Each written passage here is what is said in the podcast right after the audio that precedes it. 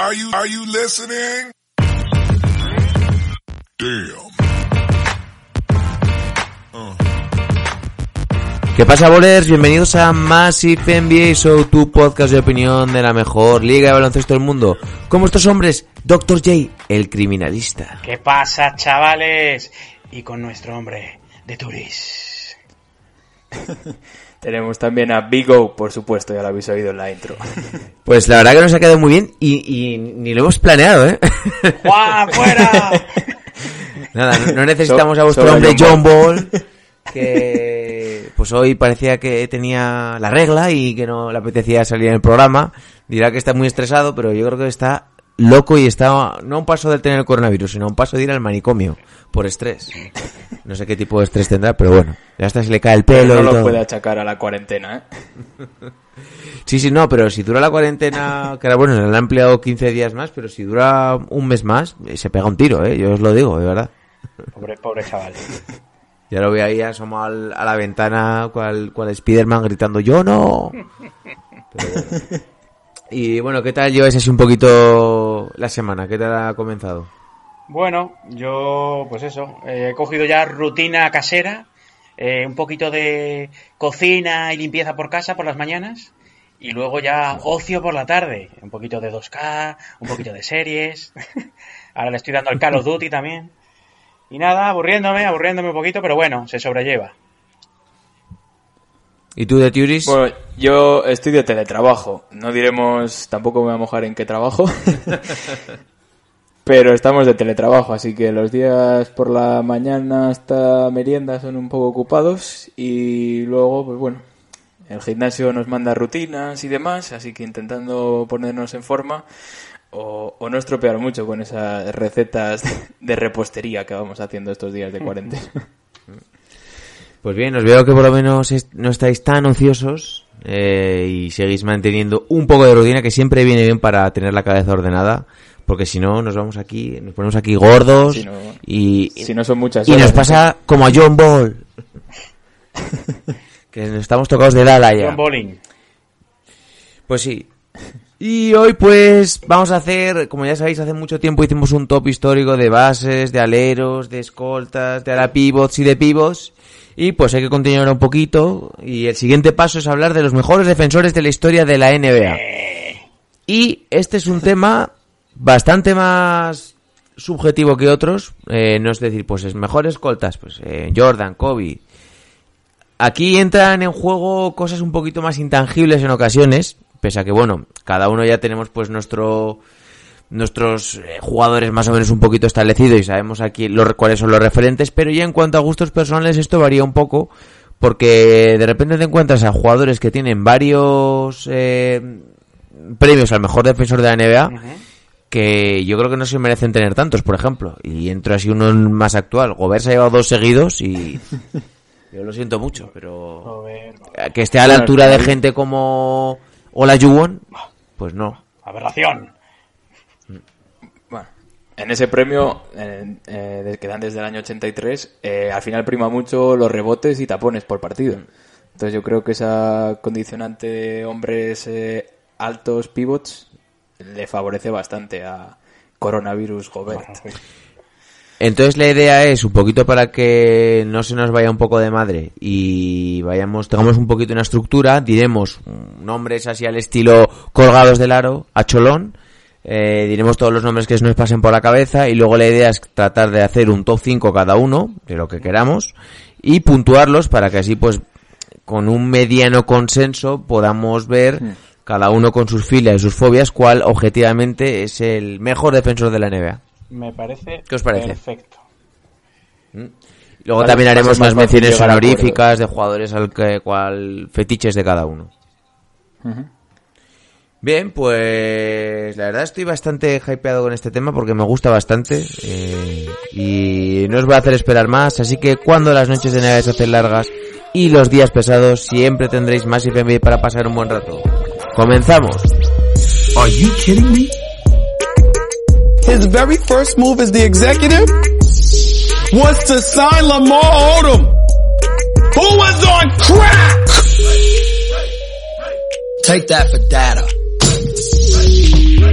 Bien, pues si os parece comenzamos repasando la lista de ganadores del premio El Defensor del Año y eh, como ha dicho antes vuestro hombre de Twitter, este es un premio que se da desde el año 83. Eh, sobre todo digo esto porque uno de los bueno, dos de los máximos mejores defensores de la historia de la NBA, que son Bill Russell, que para muchos es el mejor defensor de la historia de la NBA, y Will Chamberlain, pues no aparecen en estos premios. Y antes de nada, voy a imponer esta regla de que estos dos jugadores creo que no deberían entrar en el, en el top 5 que vamos a hacer hoy porque me parece que Bill Russell sobre todo desarrolló su época en los años 60 y Will Chamberlain también y sobre todo a nada que te veas algún vídeo de Will Chamberlain ves con qué clase de gente jugaba y aparte de que sí que era un grande, pues sí, no vamos a negar que era un grandísimo jugador, pero jugaba muchas veces con blanquitos, pequeñitos y...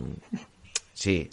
Y aparte, eh, obviamente no hemos visto a ninguno de estos jugadores jugar y trataremos de que sea un poquito más de época contemporánea. Yo creo que es más adecuado igual, ¿no? Sí. Me- Totalmente de acuerdo. Entonces, haciendo un breve repaso, eh, desde el año 83 hasta la actualidad, los jugadores que más veces han ganado este premio son Ben Wallace y, Diken- y Dikembe Mutombo con cuatro, memorias- después con tres, de África, ¿eh? Después con tres el odiado por nuestro hombre Gary Dwight Howard, que es el único jugador en la historia en ganarlo de forma consecutiva, estos tres.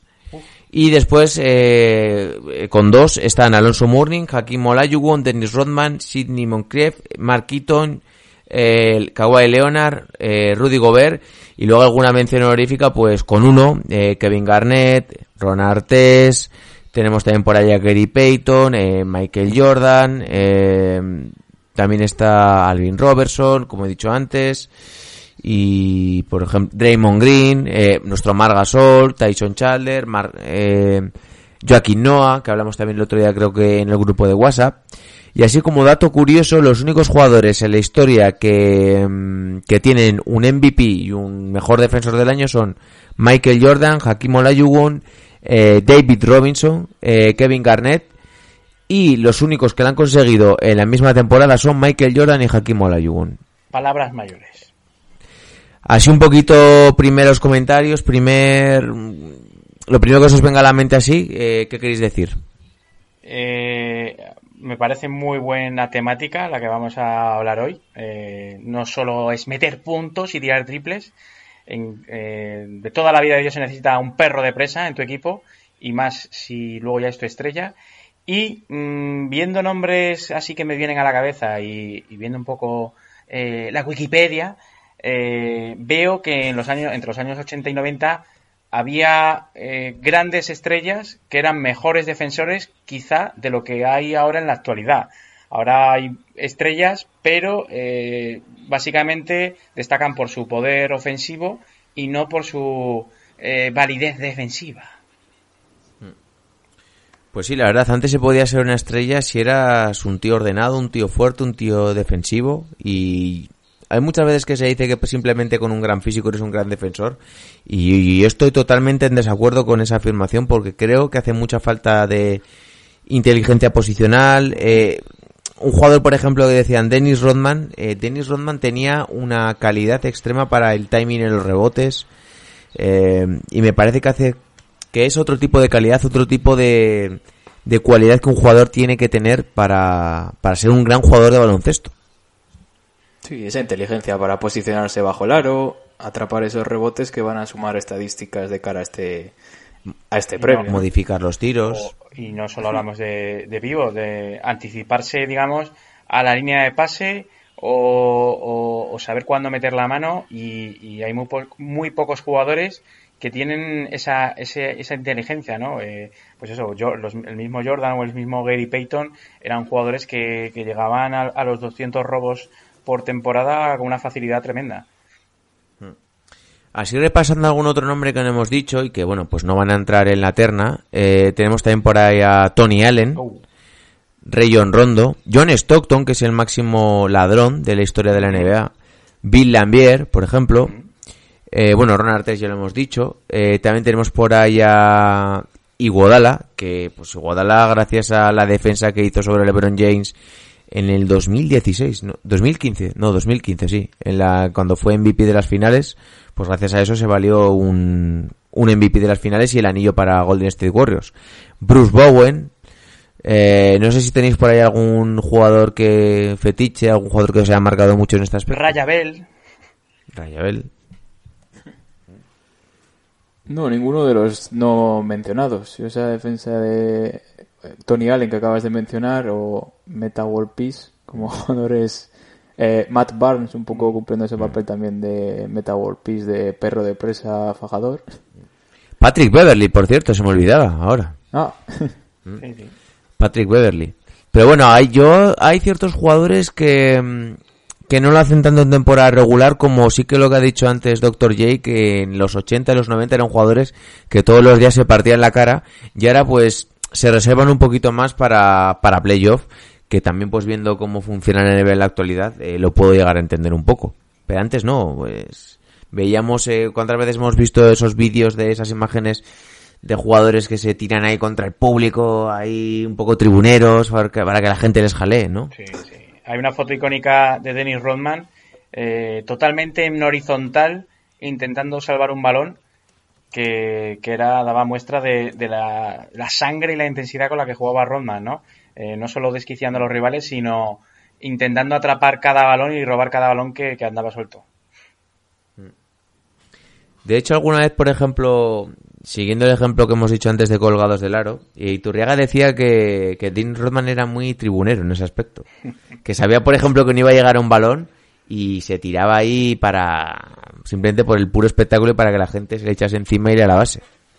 bueno, eso también te motiva al resto de compañeros, ¿no? De no decaer, son intangibles, no Eso sí que no se- eso sí que no se estadística, pero pero motiva bastante, yo creo, al resto de compañeros. Ves que se está dejando, se está partiendo la cara. Ahora, ahora que has mencionado eso, Y- me, vi- mm, me ha venido a la mente unas declaraciones que hizo hace unos años Daimiel sobre Dwight Howard en su época de Orlando, que la mayoría de tapones que ponía los mandaba al público y claro, decían que, que esos balones pues eran mm, no eran recuperaciones para su equipo, eran sí, pérdidas, tapones para él, pero que si esos eh, balones que orientaba él hacia el público, pues para hacerlo más espectacular y para humillar al rival, los orientase para un compañero suyo, serían a su vez un robo. Entonces, eh, eso también hubiese sido una ventaja para su equipo. Pero,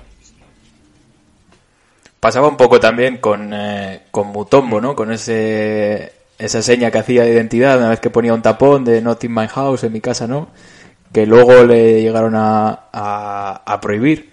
No podía hacer el, gesto yo creo que esa labor intimidatoria, aparte que trae en la zona con, el bueno de Dikembe bajo el aro, te tendría que impresionar. Pero bueno, yo de Mutombo sí que es cierto que está en, en casi todas las listas como pues top 5 mejores defensores de la historia.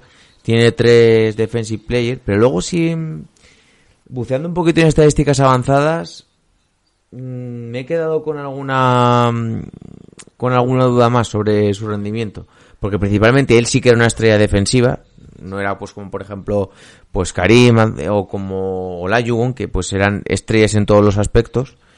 Y sí que me ha quedado lo tenía yo concebido como como otro tipo de jugador sabes como que era más efectivo en cuanto a estadística y que su defensa era más efectiva para que su equipo ganase. No lo sé igual es que tengo yo un, algún prejuicio con Mutombo pero Bueno, también promedia muchos tapones por partido. Creo que esos estadísticas, sobre todo antes, era más valorado de cara a este premio de, de mejor jugador. Sí. En, la, en el 96 que no gana el título, llega a promediar 4,5 tapones por Ah, es partido. una, es auto- ah, absolutamente una burrada Y es segundo máximo taponador de la historia. O sea que al final sí que ese papel bajo, bajo el aro dominante tiene. Si os parece bien, leemos así muy rápidamente las tres estadísticas un poco que, porque luego nos podemos meter en estadística avanzada, eh, de tapones, rebotes defensivos, en este caso, y robos. En, en- en el top 10 en tapones es Olajuwon, Mutombo, Karim, eh, Mark Eaton, Duncan, que no lo hemos mencionado, eh, Robinson, eh, Patrick Ewing, eh, O'Neill, eh, Tree Rollins y Robert Paris. En eh, rebotes defensivos, Kevin Garnett, eh, Malone, eh, Karl Malone, eh, Tim Duncan, eh, Paris, Novitsky, Howard, Olajuwon, Moses Malone, Karim y Shaquille O'Neal. Y en robos, pues aquí principalmente vemos que hay más bases. Tenemos a Stockton, Jason Kidd, Jason Kidd, eh, muérete John Ball, Peyton, eh, Maurice Chicks, eh, Pippen, eh, Chris Paul, eh, Drexler, Olajuwon y Alvin Robertson. Y aquí lo que me llama eh, la atención es que en este top 10 está en todos Olajuwon. Sí, sí. Olajuwon, eh, yo creo que es uno de los mejores pivos de la historia. Eh, lo que pasa, luego vino el huracán O'Neill y quizá su nombre mm, cayó en el olvido, ¿no? Eh, para, para las siguientes generaciones. Pero, pero Olajuwon era eh, un pivot súper completo. Eh, no es yo solo el juego de pies eh, con el que dominó la liga, sino defensivamente, pues eso, era, era maravilloso también. Yo os quiero hacer así una pregunta. ¿Vosotros qué consideráis más un buen defensor? Por ejemplo, un, ¿o qué escogeríais más para vuestro equipo?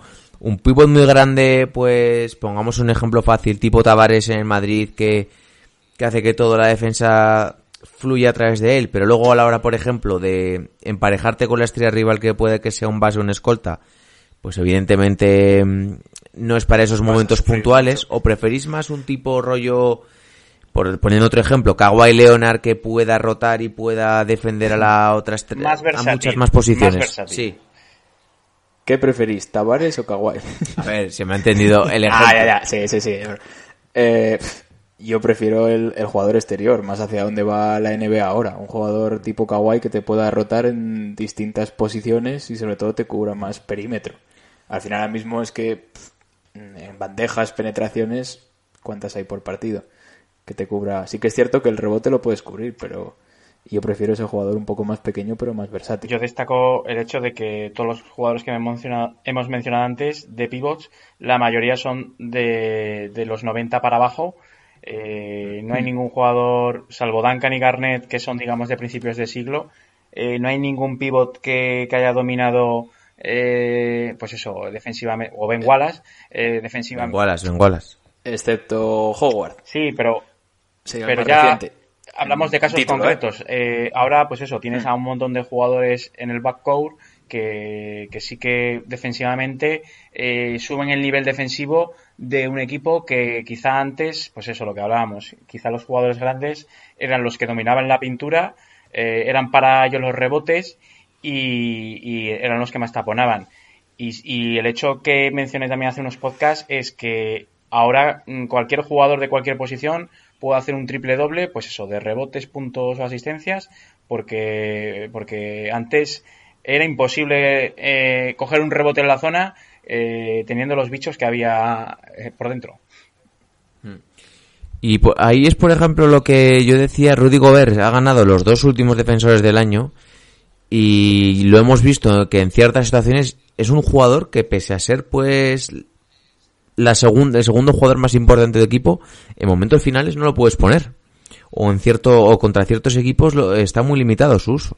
Porque lo hemos hablado pues que el partido dos veces que ha jugado contra Houston, que lo ha sacado muy fuera de la zona, o por ejemplo, los Warriors de hace unos años, Draymond Green me parece que ha sido un grandísimo defensor también. Pues contra ese estilo de juego de los Warriors, no sería un, sería un jugador que no estaría en su ambiente y que sería muy penalizado por el otro equipo.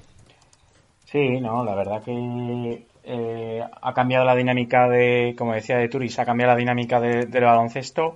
Ahora, pues eso, eh, todo el mundo va hacia lo, jugar con cinco pequeños, todo es más rápido y, también se estudia más, es todo más estadística. Entonces, saben cómo atacar al pivo rival, en este caso Gobert. Eh, si es un jugador que, que es muy grande, que salta mucho, pero eh, muchos equipos han optado por atacarle pronto para sacarle faltas o para sacarle de la zona y eh, hacerle daño en ese sentido. Bien, pues si os parece nos vamos metiendo ya con elecciones. ¿Mm? Vamos. Venga, a ver, a ver si llegamos a un consenso y logramos elegir a los cinco mejores. Eh, decimos cada uno de nuestros cinco y viendo los que tenemos en común y luego, sobre todo viendo los que no tenemos en común, tratamos de hacer ahí una elección. Venga. Pues venga, empieza tú mismo, José. Venga, yo voy a decir cinco nombres. No hace los ordeno. Sin orden, ¿eh? Sin Sin orden, ¿no? Eh, obviamente voy a decir a Michael Jordan, Espera, voy a apuntar y así que no- como dato es el único jugador que ha promediado en dos años eh, 200 robos y 100 tapones. ¿Vale? Eh, otro va a ser eh, Olajuwon, el mencionado Olajuwon. ¿Mm? Otro va a ser Gary Payton. Te estás tirando muy a la piscina, ¿eh? Otro va a ser Dennis Rodman. Eh, Y el último...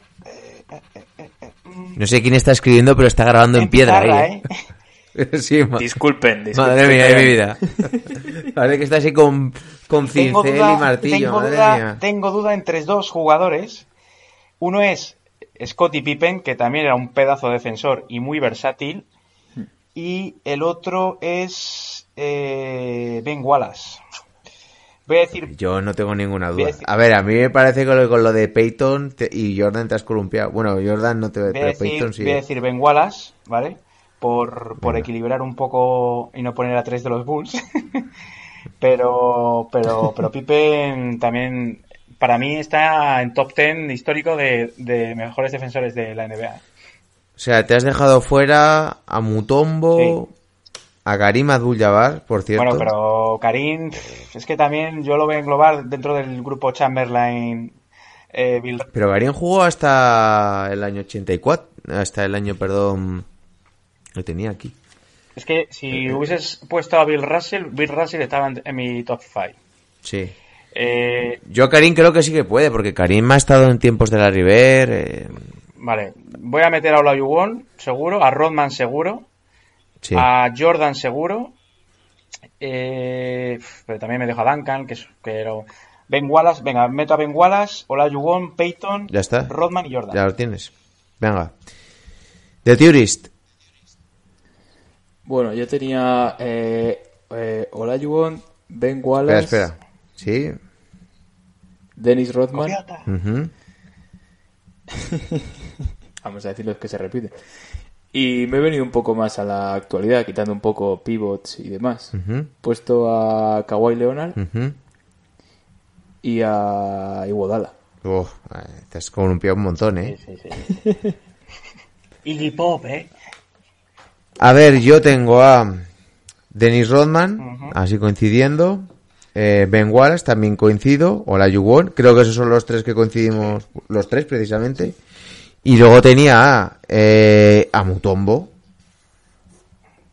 Obviamente. Y a Karim. Pero vaya, si Karim decimos... Es que Karim yo creo que sí que lo deberíamos considerar. Pero mm, si queréis hacerlo más moderno... mm, pues- Era por Yo creo que hay dos jugadores eh, muy infravalorados defensivamente, que uno es eh, Duncan, que no hemos mencionado, y otro que no hemos mencionado todavía es LeBron James. Para mí LeBron James es un jugador también defensivamente. No, pero LeBron no puede, no puede entrar aquí. No puede entrar, pero digo que también es un jugador súper completo a la hora de defender. Sí, pero mm, la constancia no ha sido precisamente... Realmente, Y yo creo que no entra a la, no está a la altura de estos. Bueno, Kobe Bryant tampoco lo hemos mencionado, que claro. creo que está 10 veces el mejor quinteto defensivo de la por historia. eso, por eso. Pero bueno, Por eso. Entonces, quedamos que a Karim no lo metemos. Lo dejamos un poco con, con un poco como con otra época, ¿no? sí. Pero bueno, lo dejamos como Pues entonces con me- asterisco. Vale, con asterisco. A mí me queda entonces de meter uno Quedaría uno. y... uf, y voy a meter... Pues es que estoy dudando también mucho. Es que, por ejemplo, no, puedo- no lo voy a meter, pero Draymond Green es uno de los jugadores que más me ha impresionado también, eh, viendo a la hora de parar a, a gente como LeBron o jugadores así, que más le he visto sufrir. Y luego tengo dudas con Scottie Pippen y con Kawhi Leonard. Entonces, no sé. Yo, eh, yo creo que Pippen es mejor defensor que, que Kawhi. De momento, Puede ser. también eh, uno acaba su carrera y Kawhi todavía eh, le quedan muchos años en, en la NBA, ¿no? Pero Y te digo, voy a meter a Leonard y te digo por qué. Leonard todavía tiene 28 años y creo que pues igual se lesiona más y no juega en toda su vida, pero pero con- no hay liga. no sé, los dos, que tampoco vale muchas veces esto de mucho, los dos premios al mejor defensor. Ha estado en el equipo defensivo ideal en... eh, 3 y 2, 5. 5 ocasiones. Una vez también ha sido el mayor ladrón. Y también igual es porque lo tengo más visto, pero dudo mucho. Vale. Y yo te lo compro porque lo había votado, o sea que... Vale, entonces discrepamos en eh, Dr. J. Payton, tiene a Payton y a, eh, eh, eh, y a Michael Jordan. Tú y yo de Mutombo. coincidimos con el Kawhi Leonard y, y Guadala. Entonces, pues, los, los nombres en los que no estamos coincidiendo son Iguodala, Bueno, pero si lo comparamos con Pippen o sí, alguno de los otros... Iguodala, eh. Jordan, Peyton, Leonard O Mutombo. y Mutombo. Si no me equivoco, esos son, ¿no? Bueno, eh, voy a defender un candidato, si os parece bien, y cada uno que defienda un Mm. candidato suyo. Adelante. Tiempo de alegatos. ¿Vale? ¿Te parece bien, Oscar? Sí, sí, sí, sí, dale, Venga, dale. Jordan. eh, aparte de lo que es oficialmente, eh, jugador del año en el 88, ¿vale? Nueve selecciones en el eh, equipo defensivo del año, ¿vale? Eh, comparte el récord con Peyton ocho, en ocho selecciones del primer equipo. Tiene 2.514 robos, ¿vale? Eh, es el jugador número uno en tapones sobre, sobre bases, sobre guards. Es el segundo que más robos ha hecho en la historia de la NBA, históricamente. Eh, es el tercero de todos los tiempos en, en, en robos por partido, ¿vale? Y es el número dos que tiene más robos por partido en playoff. Ojito, cuando más calienta el sol. Yo defiendo aquí a eh, Mutombo, eh, promediando 2,8 tapones, eh, cuatro veces.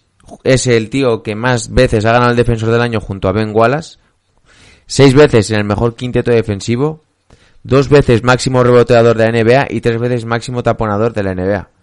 Eh, y simplemente por igual también cultura social, todo eso del no, aquí no, del y un poco todo el- la consideración que ha tenido, yo creo que merece estar en- entre los cinco mejores. ¿Y me toca decidir a mí o...? Sí, a ver, yo creo que por ejemplo tenemos, eh, con todos vuestros respetos, Iguodala y Peyton los podemos tachar. Y yo creo Sí, que sí. estaría entre Jordan, Leonard y Mutombo. Y ahí tenemos dos selecciones para esos tres jugadores. ¿No? Yo, Sí. yo votaría por eh, Mutombo y Jordan. Y Jordan, claro. Y, Entre esos y entonces tres. nos dejamos a Leonard, que lo hemos votado dos de los tres. Yo he dicho mi voto. Vosotros elegid el voto que queráis. Yo creo que Jordan y Mutombo son mejores defensores que, Leona- que Leonard. Mutombo seguro lo metemos, ¿no? Hmm. Yo creo que ese seguro. Y la duda es Jordan o Leonard. Pues mira, yo aquí sí que voy a dar mi brazo a torcer y digo Jordan, porque Leonard todavía está en la mitad de su carrera y lo que ha demostrado Jordan, pues ahí queda. Pero, Entonces tiene poco sentido lo que diga. pero bueno, vaya, eh, ¿tú cómo lo ves eh, de Turis? Al final es que hay que... me- Por no meter todo jugadores eh, altos. Os Mm. puedo comprar que al menos Jordan o Kawhi estén dentro de ese... Mm. Por eso, al final que no sean todo por ser taponadores, reboteadores y demás. Mm. Entonces ahí metería a los dos, pero bueno. Queda feo dejar fuera a alguno de Dikembe cuando es el más Claro. destacado en esta faceta por premio. Y yo realmente digo que es un jugador que luego viendo estadísticas avanzadas y viendo, yo viendo por ejemplo la efectividad que ha tenido en su equipo a la hora de tratar de lograr títulos, pues sí que es cierto que llegó a esas finales con, con los Sixers, luego llegó a otra final de la NBA, pero, pero es que al final los números están ahí y aunque sea solo por perdurabilidad en la liga, tiene que estar. Yo creo que tiene que estar. Entonces metemos a eh, Mutombo, Dennis Rodman, Ben Wallace, eh, Michael Jordan y Hakim Olajuwon. Hmm. Vale, y entonces ahora la cosa es darle 1, 2, 3, 4 y 5 puntos a cada uno. Venga. Eh, ¿Qué te- por Peyton hemos dicho Mutombo. Sí. En Wallace y Rodman. A ver, bueno, si me vais a permitir que apunte todo, porque si no, luego esto va a ser un Cristo de tres pares de cojones.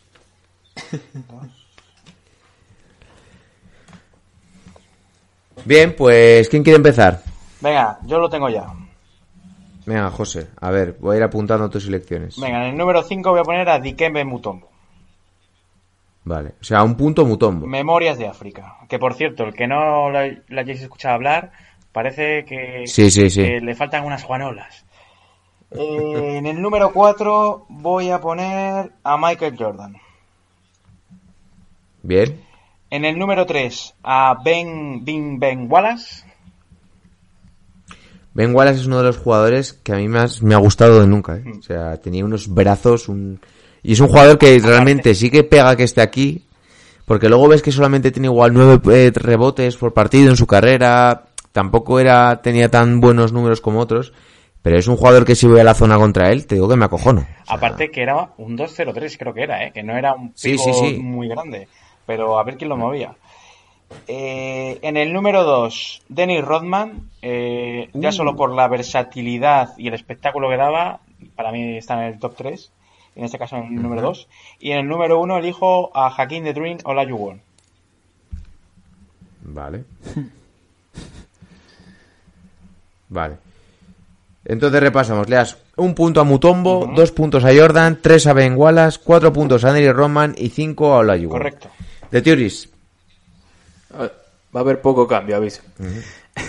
Un punto para Jordan. ¿Sí? Eh, dos puntos para, para Mutombo. Tres para Ben Wallace.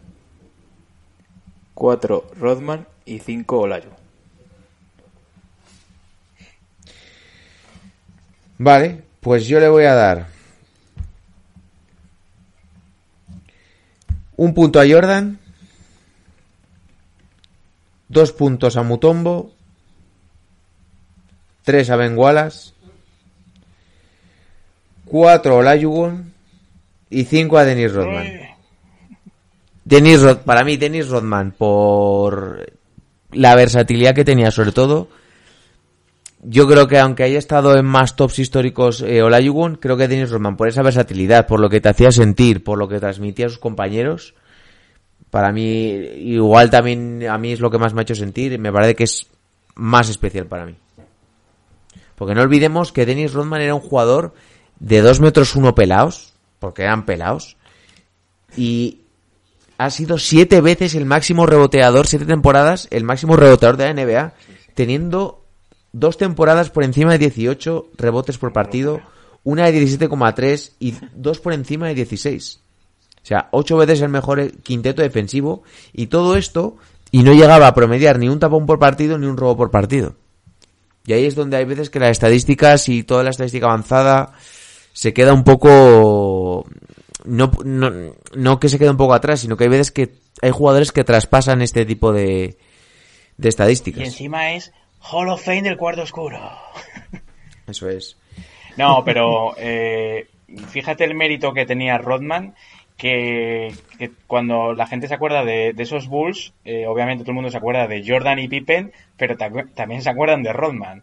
Porque yo creo que esos Bulls sin Rodman, eh, pues sí, hombre, yo creo que hubiesen conseguido anillos, pero pf, es que era un jugador esencial. Eh, en esas finales contra Carmalón eh, lo sacaba de, de quicio cada, cada dos por tres y, y era un jugador eh, fabuloso y súper importante, aparte de los Kukoc, Ron Harper y compañía. Pero, pero es que Rodman para mí era el, el tercero de tercera pata de ese Big Three.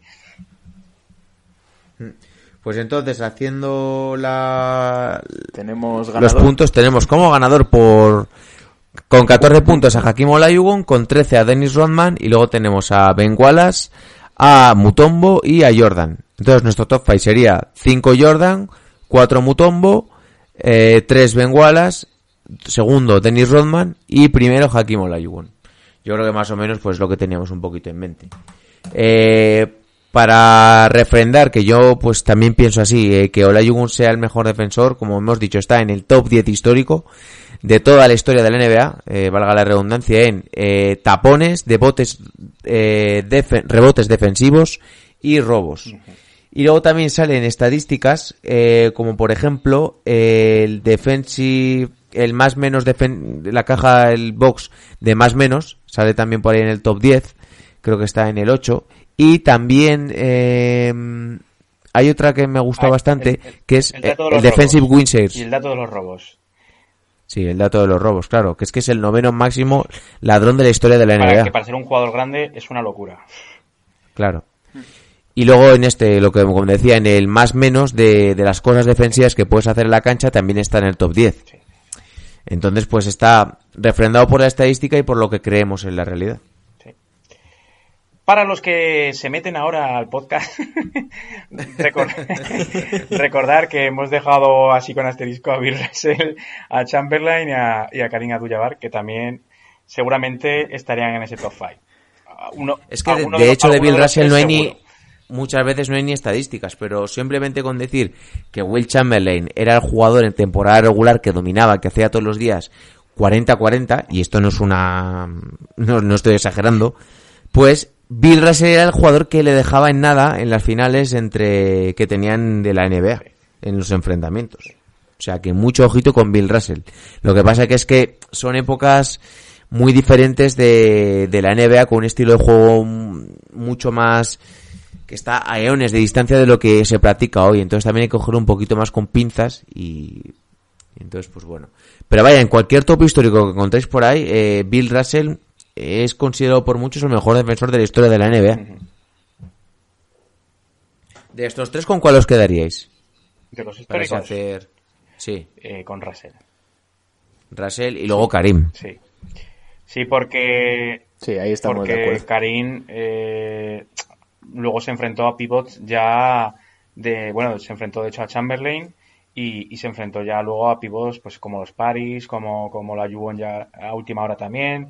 Eh, o sea que ha coincidido con pivots ya digamos de tú a tú no Eh, Chamberlain salvo con con Russell pues hacía esos números porque porque es que no tenía oposición. Entonces Bill Russell me parece mucho más completo que que Chamberlain tan- 11 anillos. pues, 11 anillos y, y, bueno, los datos pues, ahí quedan. De hecho, hay un hay una, una crónica que dicen que, que seguramente sería capaz de defender ahora mismo, a Le- era uno de esos jugadores altos que podía defender hasta a LeBron. Claro, es que era un 2-4 o algo así, me suena. No era tan tan alto. Y luego también destacar un poco eh, Karim Abdul-Jabbar, que siempre, muchas veces lo infravaloramos en la lista de los mejores de la historia. Y pues igual deberíamos... Metemos muy fácilmente a LeBron como el segundo mejor de la historia, pero yo creo que Karim tendría algo que decir, ¿eh? Por perdurabilidad de la liga, por títulos, por estadísticas. Recordemos que es el máximo, es el máximo anotador y reboteador de la historia de la NBA. O sea, Lo más, ojo. lo más complicado de Karim es lo que tú has dicho. Todos los años que ha estado a alto nivel eh, en la NBA. De hecho, eso jugó hasta los 42, creo que fue, 42, 43 años. Y, y- con un tiro propio, sí, con sí, era Sky- Sky un sello. Y ganando anillos, siendo importante para, para los Lakers también. Pues sí, eh, algo que quieras decir ahí un poquito nuestro hombre de Tourist. Bueno, al final creo que ha sido más fácil el acuerdo no estando yo. Sí, sí, hombre, claro. Hemos, dado- sabido ceder. Hemos dado. John Ball hubiese dicho. Malik Beasley. Y lo sabes. Damos ganador a Olajuwon que, que ganó las finales contra Knicks. Ahí José también no ha dicho nada. Pero Era un jugador que, lo- que- que- sí. Era obvio, ¿no? Creo que para los que estamos aquí. Por cierto, los dos anillos de Olajuwon fue la retirada de Jordan. Sí. En la primera retirada, que luego volvió y el tío se volvió a sacar el pene y ganó otros tres anillos. Correcto. Pero sí, sí. De hecho, uno es el que quedan eh, octavos en temporada regular, así cuento de la Cenicienta, y llegan a, luego a la final. Y la ganan, de hecho. Que por cierto, para todo ese tipo así de baloncesto más vintage, os recomiendo que escuchéis el podcast de Era Baloncesto. Ya lo he dicho alguna vez, pero merece mucho la pena y más en estos días, pues de, de asueto y de que estamos a pan agua con baloncesto. Así que siempre viene bien volver a los básicos. Solo con baloncesto. Solo, solo. bueno, tú no sé, eh, yo no. Así que, ya, cabrón. pero bueno. Eh, ¿Algún jugador así que no hayamos mencionado, que hablamos haya hablado de él poquito y que igual más moderno, que nos haya tocado más ver y que os haya gustado mucho, que ha sido un poquito el que más os haya marcado? Mm, Yo, yo he dicho, por ejemplo, antes, Draymond Green es un jugador que lo he visto y por el carácter y también es un, es un tipo que es sucio, pero me ha gustado mucho su competitividad y su forma de... Creo que al final ha, ha hecho mejor carrera de la calidad, que- por la calidad que él tenía. Sí, es un jugador que, Yo igual- que se lo ha ganado gracias a su trabajo, ¿no? Porque eh, va- yo creo que fue el, el mismo el que se marcó ese rol de, de cinco falso, ¿no? Porque él era un cuatro incluso alero y, y ha sido un jugador que, que es muy inteligente. eh, pues eso, ha, ha ido evolucionando tanto a nivel defensivo como ofensivo y, y ha sido clave también en, en los campeonatos de, de Golden State. Yo que Para mí es una pieza clave. yo querría destacar eh, Sí, sí, pues, sí. jugadores como Wade también, que, que creo que era un jugador que también eh, muy buen ladrón de, de balones. Eh, quizás de la época más actual. El mejor taponador, si eso lo dice mucho, de miel, de menos de metro 95 de la historia, creo. Sí, sí, es un jugador. eh, a ver, todos tenemos ahora, quizá los últimos años ya que estaba un poco más cascado, pero cuando era Flash, eh, era un jugador súper intenso que, que te robaba el balón, balón y, en do- y en dos botes se plantaba en la otra canasta. Y jugadores actuales que quizá eh, no hayamos hablado, eh, pues tenemos el caso de Giannis Antetokounmpo, que, que es un jugador también súper comple- Cierto. su- súper completo. Eh, quizá también mm, no se le ha considerado o se le ha infravalorado por encima de, o sea, eso, por encima, por debajo de Gobert.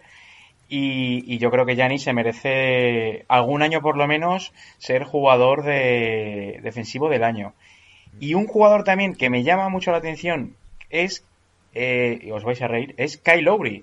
Eh, quizás no por ser un jugador que, Pues sí, ¿eh? no, no, pero que, eh, es el jugador que, que más faltas en ataque eh, saca de la liga. Eh, es un jugador que se sabe plantar, que sabe leer muy bien y colocarse, y, y- y es un jugador que saca muchas pérdidas de, del equipo contrario.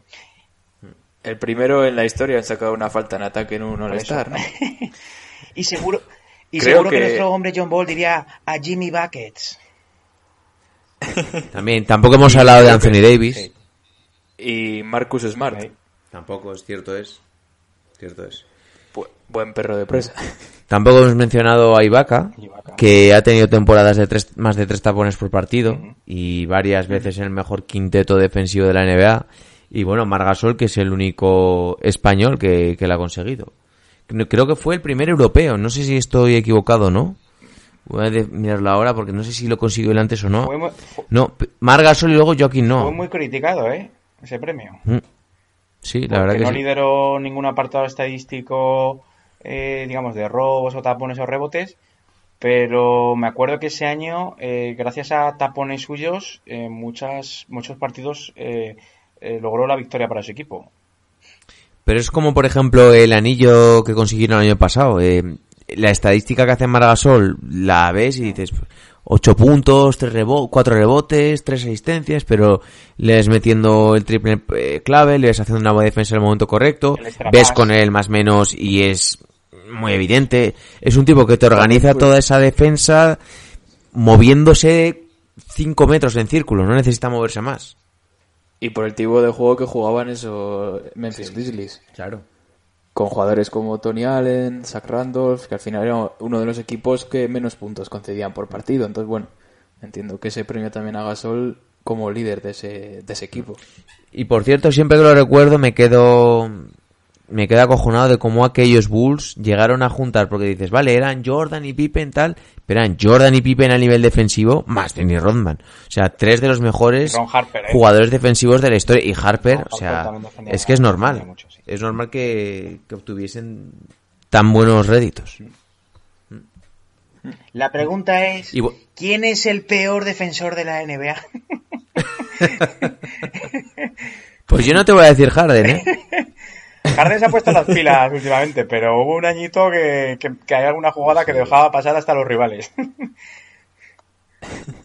Joder, este- es- pero todos hemos visto jugadas de estas de risa, o sea... Nada, porque pasaba de defender. Sí, sí, sí, sí. A lo, a lo Bargiani. El, mago. Por cierto, tampoco hemos hablado mucho de Howard, que es el primero en ganarlo tres veces. Yo tengo esta discusión con nuestro hombre Gary, a cual le mando un saludo. Yo le doy mucho mérito a Dwight Howard y al nivel de dominancia que tuvo la liga y no creo que fuera simplemente un jugador físico. Creo que es- evidentemente su juego se basaba en una potencia física sobre todos los demás, pero creo que para un jugador que fue tan dominante, aunque fuera por pocos años, eh, hay que darle su mérito. Sí, no, a ver, el problema quizá de Dubái ha sido eh, la interrupción que ha tenido eh, estos años atrás en la NBA, pues ya sea por, por lesiones o porque no encontraba su, su mejor juego, pero lo que tú dices, en la época de Orlando eh, era un jugador que, que hacía, o sea, destrozos en, la pintura. eh, lo que hablamos, lo que hemos mencionado antes, ponía muchos tapones y luego eh, yo creo que temporadas de promediar 14-15 rebotes por partido tranquilamente. Y al final llevó a Orlando a final de la NBA contra Lakers, final de conferencia contra los Celtics de Allen, Pierce, Rondo y Garnett. O sea que al final tirando de, de- del equipo y siendo muy dominante. Luego en Houston también llegó a una final de conferencia, eh, que se cargaron en la semifinal a los Clippers después de ir perdiendo 3-1. Sí, sí. Evidentemente no dio el rendimiento que se presuponía, pero también, pues bueno, ahí estaba. Pero es que es un tío que luego lo ves hacer estadística y dices, va, no ha hecho nada. Y te ha hecho 14-14, ¿sabes? Es paradójico que par- eh, cuando parecía que ibas a dar el salto a los Lakers con, bueno, cuando dio el salto con Kobe, con Gasol y, y Nash, que parecía que iba a ser el super equipo que iba a ganar el campeonato, fue quizá cuando empezó a, a decaer su nivel, ¿no? Eh, no sé. Sí, sí. Bueno, igual vivir eh, Sí.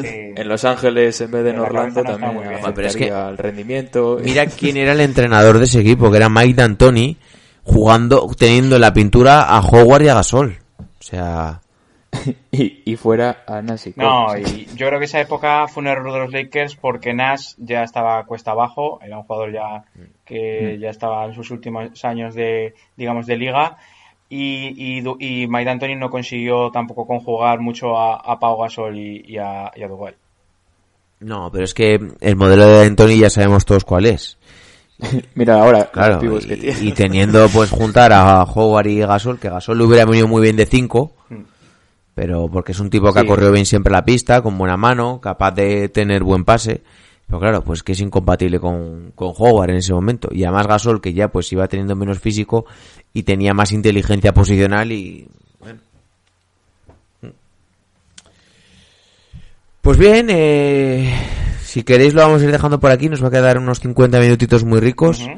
Unas últimas declaraciones, algo que eso se haya quedado en el tintero.